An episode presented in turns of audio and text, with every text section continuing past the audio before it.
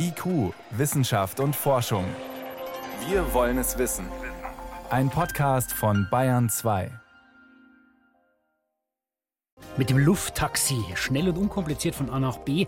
Diese Vision, ja, es erscheint wie Science Fiction, aber weltweit arbeiten mehrere Dutzend Firmen an fliegenden Taxis. Erwartet also uns in nächster Zeit vielleicht der Durchbruch? Das ist jetzt Thema bei uns. Außerdem besuchen wir die Stratosphäre, denn da lauert ein Rätsel. Eigentlich sollten die FCKW-Gase, die das Ozonloch verursachen, weniger werden, aber sie steigen wieder an, obwohl sie eigentlich verboten sind. Und wir haben noch ein Thema, wie kommt ein kleiner Vogel auf Neuguinea zu giftigen Federn? Wissenschaft auf Bayern 2 entdecken. Heute mit Stefan Geier. Es klingt eigentlich verlockend, wenn man flott eine kurze Strecke zurücklegen muss, dann ruft man ein Taxi, aber nicht eins, das sich durch die Straßen quält und durch den Stau. Nö, ein Flugtaxi. Das schwebt dann halbwegs leise und schnell über den Köpfen und unten sind die stressgeplagten Menschen auf der Erde. So oder so ähnlich waren die Verheißungen der Politik vor ungefähr zehn Jahren und die Flugtaxi-Hersteller, die ganzen Start-up-Firmen haben die Hoffnung mit angefacht.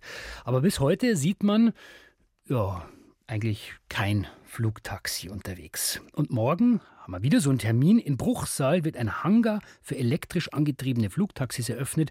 Und wieder reist die Politik Prominenz an, zum Beispiel der Bundesverkehrsminister und weitere. Heißt das jetzt, wir fliegen doch bald alle kurze Strecken? Die Frage geht an meinen Kollegen Sven Kästner, der äh, verfolgt die Entwicklung für uns. Sven, kommen jetzt die ersten Flugtaxis bald? Ja, wenn es nach den Utopien aus der Mitte des vergangenen Jahrhunderts gegangen wäre, dann wären sie schon im Jahr 2000 da gewesen, waren sie aber nicht. Aber es gibt ja mittlerweile viele Firmen weltweit, die schon solche Fluggeräte entwickeln. Das heißt, langsam wird die Vision Realität? Technisch auf jeden Fall. Also es gibt einige Startups, viele Startups mittlerweile, in Deutschland zum Beispiel Lilium oder Volocopter. Teilweise sind auch internationale Großunternehmen beteiligt, zum Beispiel bei Volocopter eben Daimler. Ja, und einige der Hersteller, die sprechen schon mit der Europäischen Luftfahrtbehörde über Zulassungen. Volocopter hat zum Beispiel gerade sogar schon eine bekommen in Japan. Was heißt denn Flugtaxi überhaupt? Also wie fliegen die? Ist es eher ein Helikopter oder eher eine Drohne? Das ist eine Mischung aus beiden, so kann man sich das vorstellen. Und je nach Konzept muss man vielleicht auch noch im Hinterkopf das normale Flugzeug haben. Also die haben meistens mehrere kleine Einzelrotoren, meistens oberhalb der Kabine. Und es gibt Konzepte, die dazu auch noch recht große Tragflächen haben. Das Gerät von Lilium zum Beispiel. Und wo starten die und wo sollen die landen? Das sind noch offene Fragen. Also natürlich, die brauchen immer ein bisschen Platz zum Starten und Landen. Sie können senkrecht starten und landen, deshalb brauchen sie nicht einen ganzen Flughafen. Aber wenn man in die Stadt guckt, dann brauchen sie zumindest so 15 mal 15 Meter etwa eine freie Fläche. Klingt eher nach Hochhausdach. Ja, auch ein Hochhausdach haben Forschende da schon in den Blick genommen. Allerdings da oben ist es oft sehr windig und das kann für so leichte Fluggeräte sehr schnell zum Problem werden. Und ohnehin für, egal ob auf dem Dach oder unten am Boden, für solche Ports wären dann noch neue Bauvorschriften nötig. Daniel Duwe vom Fraunhofer Institut für System- und Innovationsforschung, der hat über Flugtaxis promoviert. Und er sieht deshalb nur eingeschränkte Anwendungsmöglichkeiten in der Stadt. Weil äh, natürlich nicht beliebig viele Flugtaxis starten und landen können. Sie müssen da auch einen gewissen Sicherheitsabstand halten. Die Flugobjekte selbst haben nur eine Kapazität von wenigen Personen pro Einheit. Das bedeutet, dass die Gesamtkapazität, die gesamte Transportleistung von Flugtaxis auch im urbanen Raum stark begrenzt sein wird. Und deswegen kann man zunächst nicht von einem Massentransportmedium sprechen. Auch preislich werden sie wahrscheinlich nicht in die Region eines klassischen Taxis kommen. Gut, also wenn es keine wirkliche Lösung für die Stadt ist, wo sollen die Dinger dann unterwegs sein? Tja, tatsächlich blicken Wissenschaftler eher aufs Land. Da gibt es schon eine gewisse Infrastruktur, zum Beispiel Regionalflughäfen, und die könnten mit solchen Flugtaxis verbunden werden. Aber Schwierigkeit, da sind größere Strecken zurückzulegen. Das ist bisher schwierig. Weil wir ja auch weg wollen von den fossilen Kraftstoffen. Die Drohnen und die Lufttaxis werden elektrisch angetrieben. Ist das auch der Grund für die äh, noch recht geringen Reichweiten? So ist es. Also ein Problem ist die geringe Energiedichte der Batterien. Das heißt, ein großer Speicher, der ist sehr schwer. Entsprechend bietet er natürlich mehr Energie. Leichte wiederum, die haben nur wenig Kapazität. Herausforderung deshalb Weiterentwicklung an solchen Akkus. Und ein Problem, wenn man nochmal auf die Städte guckt oder ähm, auf andere Anlagen, die hoch zu überfliegen sind, je höher eine Drohne fliegen muss, umso mehr Energie braucht sie auch. Wir brauchen ja für alles Strom. für die Wärmepumpen, für Elektroautos und jetzt auch noch für die Flugtaxis. Vergleichen wir mal Flugtaxi versus Elektroauto. Wer ist denn da sparsamer? Auf jeden Fall das Elektroauto. Was heißt sparsamer? Es ist zumindest effektiver, ne? denn die Flugtaxis brauchen ja viel mehr Energie allein schon, um die Erdanziehungskraft zu überwinden, weil sie eben aufsteigen müssen.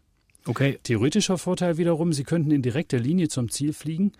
Und da kommen dann allerdings Sicherheitsaspekte ins Spiel, denn der Luftraum ist ja in verschiedene Korridore aufgeteilt, damit sich alles, was dort fliegt, äh, nicht zu nahe kommt. Also auch noch ein ungeklärtes Problem, wo die genau fliegen sollen. Äh, trotzdem, Sven, spür doch mal Weihnachten. Also können Flugtaxis wirklich Teil einer ökologischen Verkehrswende sein?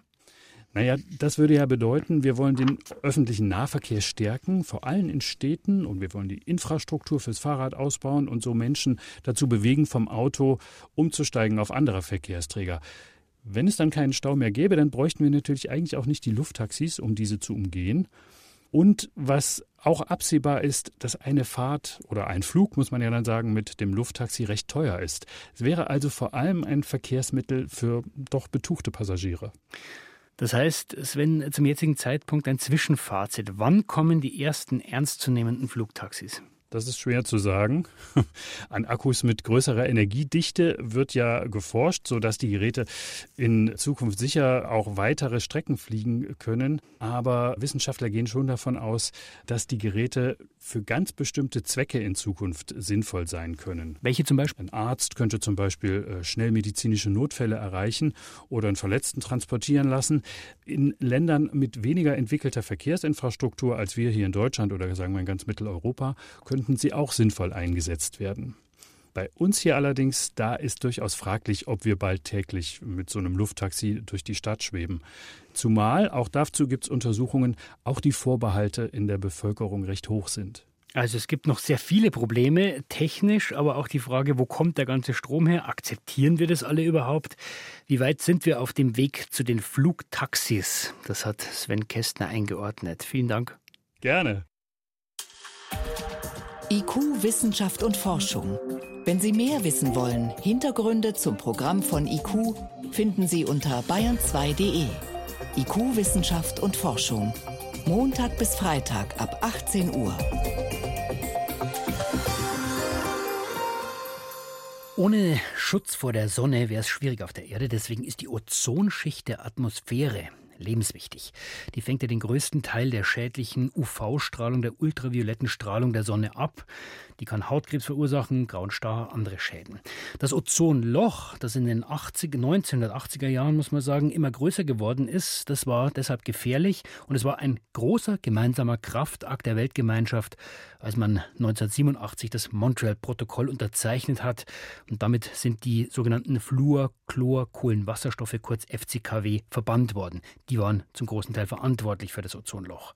Das ist inzwischen auch wieder kleiner geworden, aber jetzt zeigen unter Untersuchungen einen rätselhaften Anstieg von FCKW seit 2010.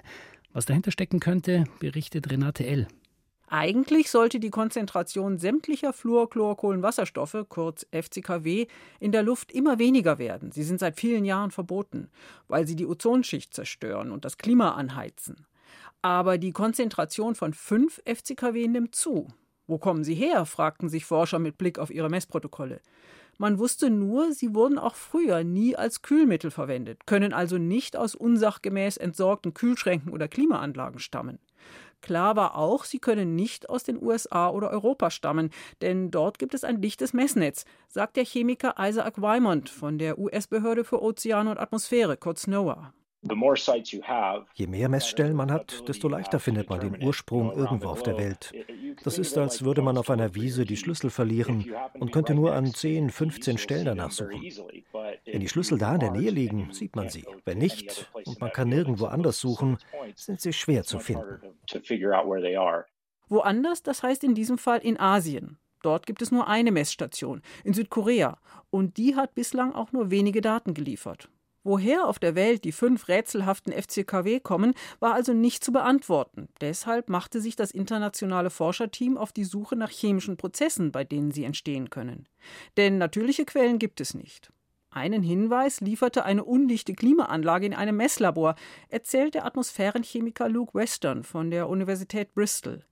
Sie enthielt als Kältemittel einen chlorfreien FCKW-Ersatzstoff namens R125. Wir hatten eine Verunreinigung mit R115 in unseren Messungen.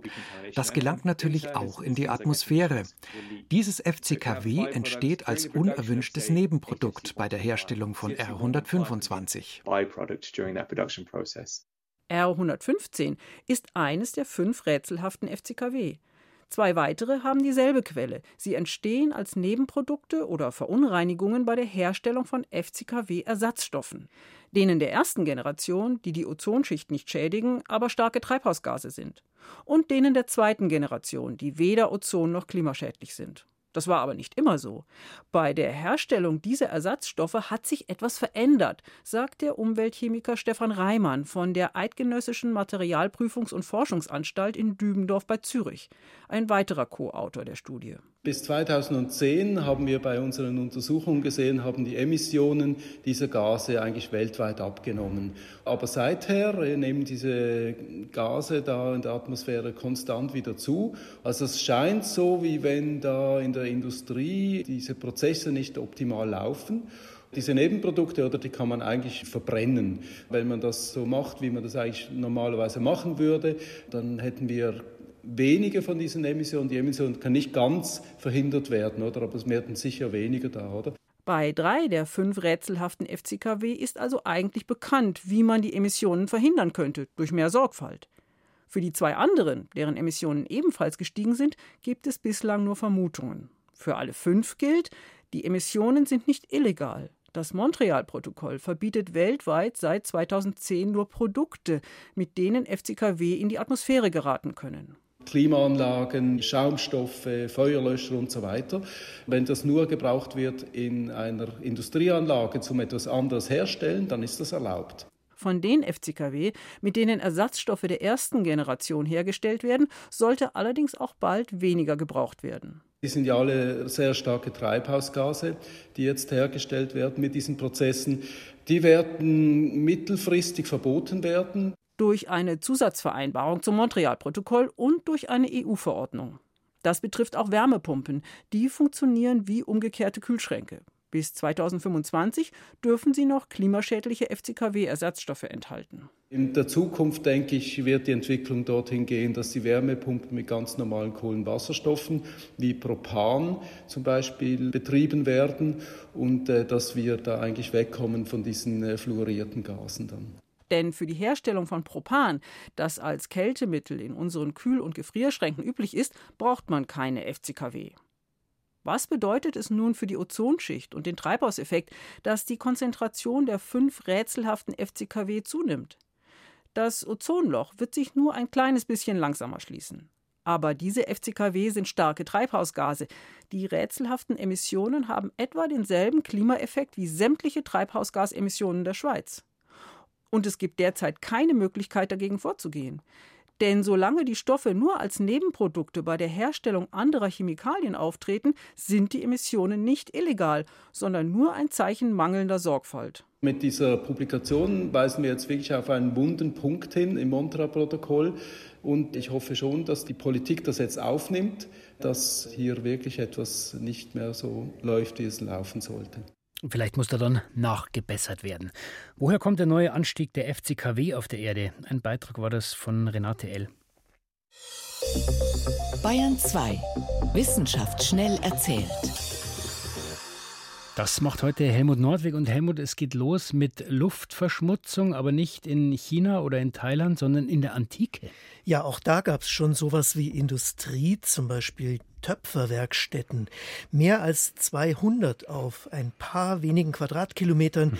Die haben Archä Archäologen in der Eifel ausgegraben und die stammen aus der römischen Zeit. Richtige Exportschlager wurden dort produziert. Bis in die Schweiz ist die mhm. Ware gegangen. Aber diese Anlage, die war halt eine richtige Dreckschleuder. Das zeigen nun Experimente. und wo, woher weiß man das jetzt? Ja, das haben Forschende in antiken Brennöfen äh, nachvollzogen, die sie jetzt nachgebaut haben. Also erst ausgegraben, dann nachgebaut. Mhm. Und da haben sie gezeigt, um solche Öfen auf Betriebstemperatur zu bringen, da braucht es bis zu 120 Kilogramm Holz pro Stunde. Okay. Und es waren 200 Öfen. Da entsteht natürlich schon jede Menge Feinstaub und Stickoxide, die sich dann über viele Kilometer hinweg ausbreiten, wie Simulationen zeigen. Und das heißt dann dicke Luft in der Siedlung. Nein, da ist gar keine Siedlung. Wohl genau deshalb war nämlich diese Industrie auf der grünen Wiese weit ab von Städten. Mhm. So, jetzt kommen wir zu einem chemischen Element, das wir aus den Batterien für Elektroautos kennen. Lithium oder Lithium? Ich, ich sage Lithium. Für uns ist es auch als Spurenelement wichtig. Für die Psyche nämlich. Menschen mit Depressionen, die haben beispielsweise weniger Lithium im Gehirn und daher gibt es die Idee, Lithium ins Trinkwasser zu geben. Also um vorzubeugen. Genau, aber jetzt zeigen Forschende aus Dänemark einen ganz anderen Zusammenhang und dass das eben doch nicht so eine gute Idee ist.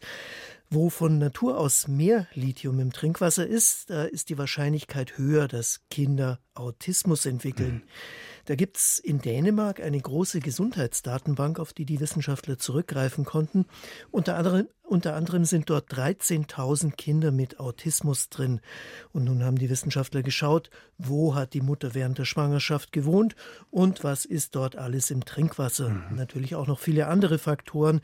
Es gibt ja auch noch andere Einflüsse auf mhm. Autismus, aber am stärksten war dieser Zusammenhang, wo es am meisten Lithium gibt. Da waren fast 50 Prozent mehr Kinder mit Autismus als in Gebieten mit wenig. Mhm. Das muss jetzt nicht allein die Ursache sein, aber ein starker Hinweis ist es eben doch. Mhm. Und jetzt geht es noch um zwei Vogelarten, die man besser nicht anfassen sollte. Warum? ja, die haben zwar nette Namen, die heißen Bergdickkopf und Rotnackenpfeifer.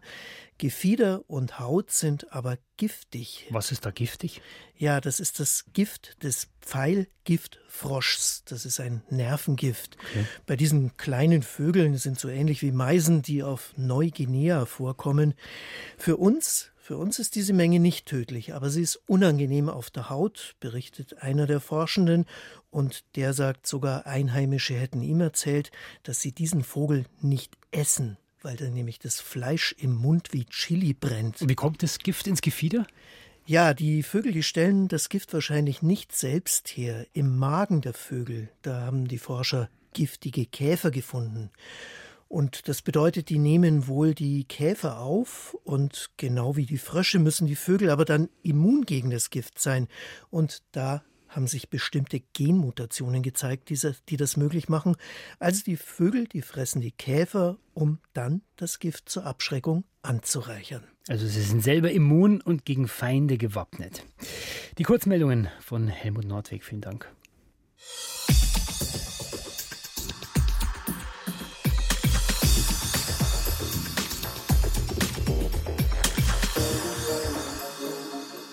Jetzt machen wir eine kleine Gedankenreise in den Urwald Paraguays. Wilde, üppige Natur, weit weg von jeglicher Zivilisation. Wer hätte gedacht, dass hier im Urwald ein Stück dunkler deutscher Geschichte zu finden ist? 1886. Da wollte eine Handvoll deutscher Auswanderer dort einen Zufluchtsort aufbauen für die arische Rasse. Mit dabei war Elisabeth Förster-Nietzsche, das ist die Schwester des Philosophen Friedrich Nietzsche, Nueva Germania haben sie das Dorf genannt. Das ist natürlich längst untergegangen, aber ein Team von Archäologen ist jetzt dabei, die Überreste der einstigen Arierkolonie zu erforschen. Und unser Reporter Sebastian Kirschner hat sie in Paraguay begleitet. Pinsel legen rote und weiße Fußbodenfliesen frei. Maurerkellen kratzen an Erdprofilen im roten Boden von Paraguay. Die Archäologen ringen sie seit Wochen mühsam der Vegetation und den Moskitoschwärmen ab. Doch sie müssen sich beeilen. Es ist 9 Uhr und die Sonne drückt. Ab Mittag wird es zu heiß sein oder plötzlich wie aus Eimern schütten. Es herrscht Regenzeit. Dennoch sind die Forscher weit gekommen. Wir hatten keine Ahnung, wie groß das wird. Und jetzt stehen wir hier vor fast 30 Metern Länge Gebäude mit mehreren Adaptionen und Ergänzungen. Das ist natürlich auch deutlich mehr, als wir erwartet haben von der Größe her sagt Attila Deschi von der Universität Tübingen.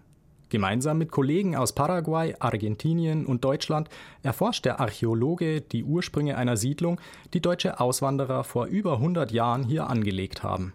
Gerade verschafft sich Projektleiterin Natascha Mehler einen Überblick über ihre Fortschritte. Das ist das Haus von einem Herrn Freitag, den wir in den Schriftquellen gut fassen können, der auch eine wichtige Position innehatte hier im Ort.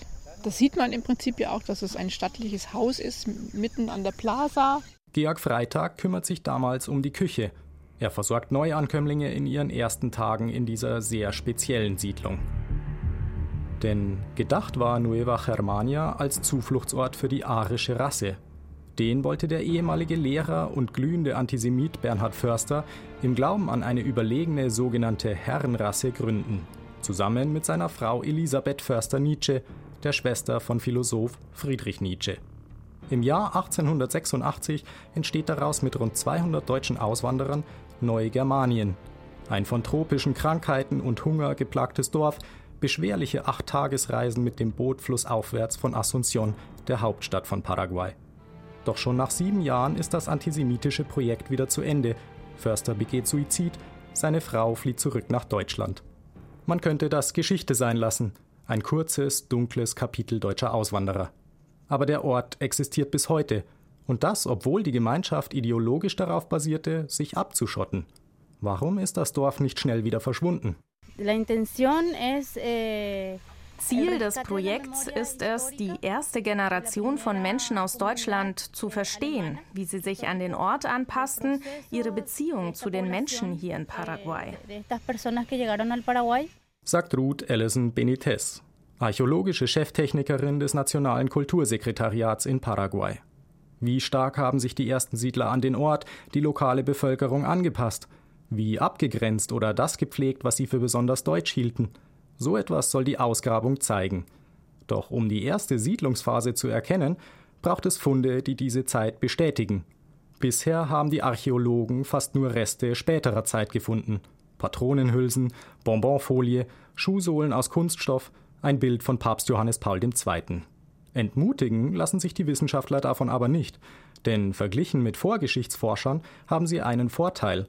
Sie erforschen Zeiten, in denen sie ihre Ausgrabung mit Schriftquellen abgleichen und ergänzen können. Und nicht nur das. Jetzt sind wir im späten 19. Jahrhundert, frühen 20. Jahrhundert und da haben wir die Chance, dass wir mit der dritten, vierten Generation darüber sprechen können, was hier passiert und das ist auch ein wichtiger Teil der historischen Archäologie. Nicht immer ist es mit Zeitzeugen einfach. Zum einen sind sie häufig sehr alt, ihre Erinnerung verblasst. Zum anderen müssen sie sich hier einer Vorgeschichte stellen, die ihnen bisweilen den Ruf als Urwaldgermanen oder Erben von Försters Arierfantasien beschert hat. Aber manche sind auch neugierig. Der 72-jährige Klaus Neumann etwa. Er wohnt nicht mehr im Ort, ist aber hier geboren und aufgewachsen. Sein Urgroßvater war einer der ersten Siedler hier was er aus seiner Kindheit erzählt, weist darauf hin, dass vielleicht nicht alle, die mit dem Gründerehepaar ausgewandert sind, ihre Ideologie teilten. Oder sie zumindest vor Ort wohl weniger wichtig war, als die Försters in Europa glauben machen wollten. Er ist der Überzeugung, als ob hier eine antisemitische Stimmung gab in Nueva Germania, ist Mumpitz, das ist Blödsinn. Die erste Heirat in Nueva Germania war zwischen Fanny Schubert und Max Stern. Und Max Stern war Jude. Klaus Neumann glaubt, ohne gute Kontakte zur lokalen Bevölkerung hätte die Kolonie von Anfang an nicht überlebt. Die Archäologen wollen noch tiefer graben, nach Strukturen und Funden suchen, die das untermauern. Sicher ist, einfache Antworten gibt es nicht. Durch die Ausgrabung und die Gespräche mit Nachfahren entsteht ein Puzzle, das vielleicht den Blick auf Nueva Germania und seine Geschichte verändert. Ich hoffe, dass die Arbeit jetzt zumindest auch hier für die Menschen vor Ort ein bisschen Interesse an dieser eigenen Vergangenheit generiert und nicht nur so eine Ablehnungshaltung, dass auch vielleicht eine gewisse Art von Wertschätzung mit dazu kommt dann für die Leute hier vor Ort. Sagt Natascha Mehler. Noch sieht es aber nicht danach aus. Der Besitzer des Grundstücks etwa will nicht mehr auf die Vergangenheit angesprochen werden. Er ist froh, wenn er die Grabungsfläche bald umpflügen und mit Gemüse bebauen kann. Die Vergangenheit wirkt eben noch lange nach. Sebastian Kirschner war im Urwald Paraguays für Bayern 2 unterwegs. Und soweit war es das vom IQ-Team für heute. Am Mikrofon war Stefan Geier.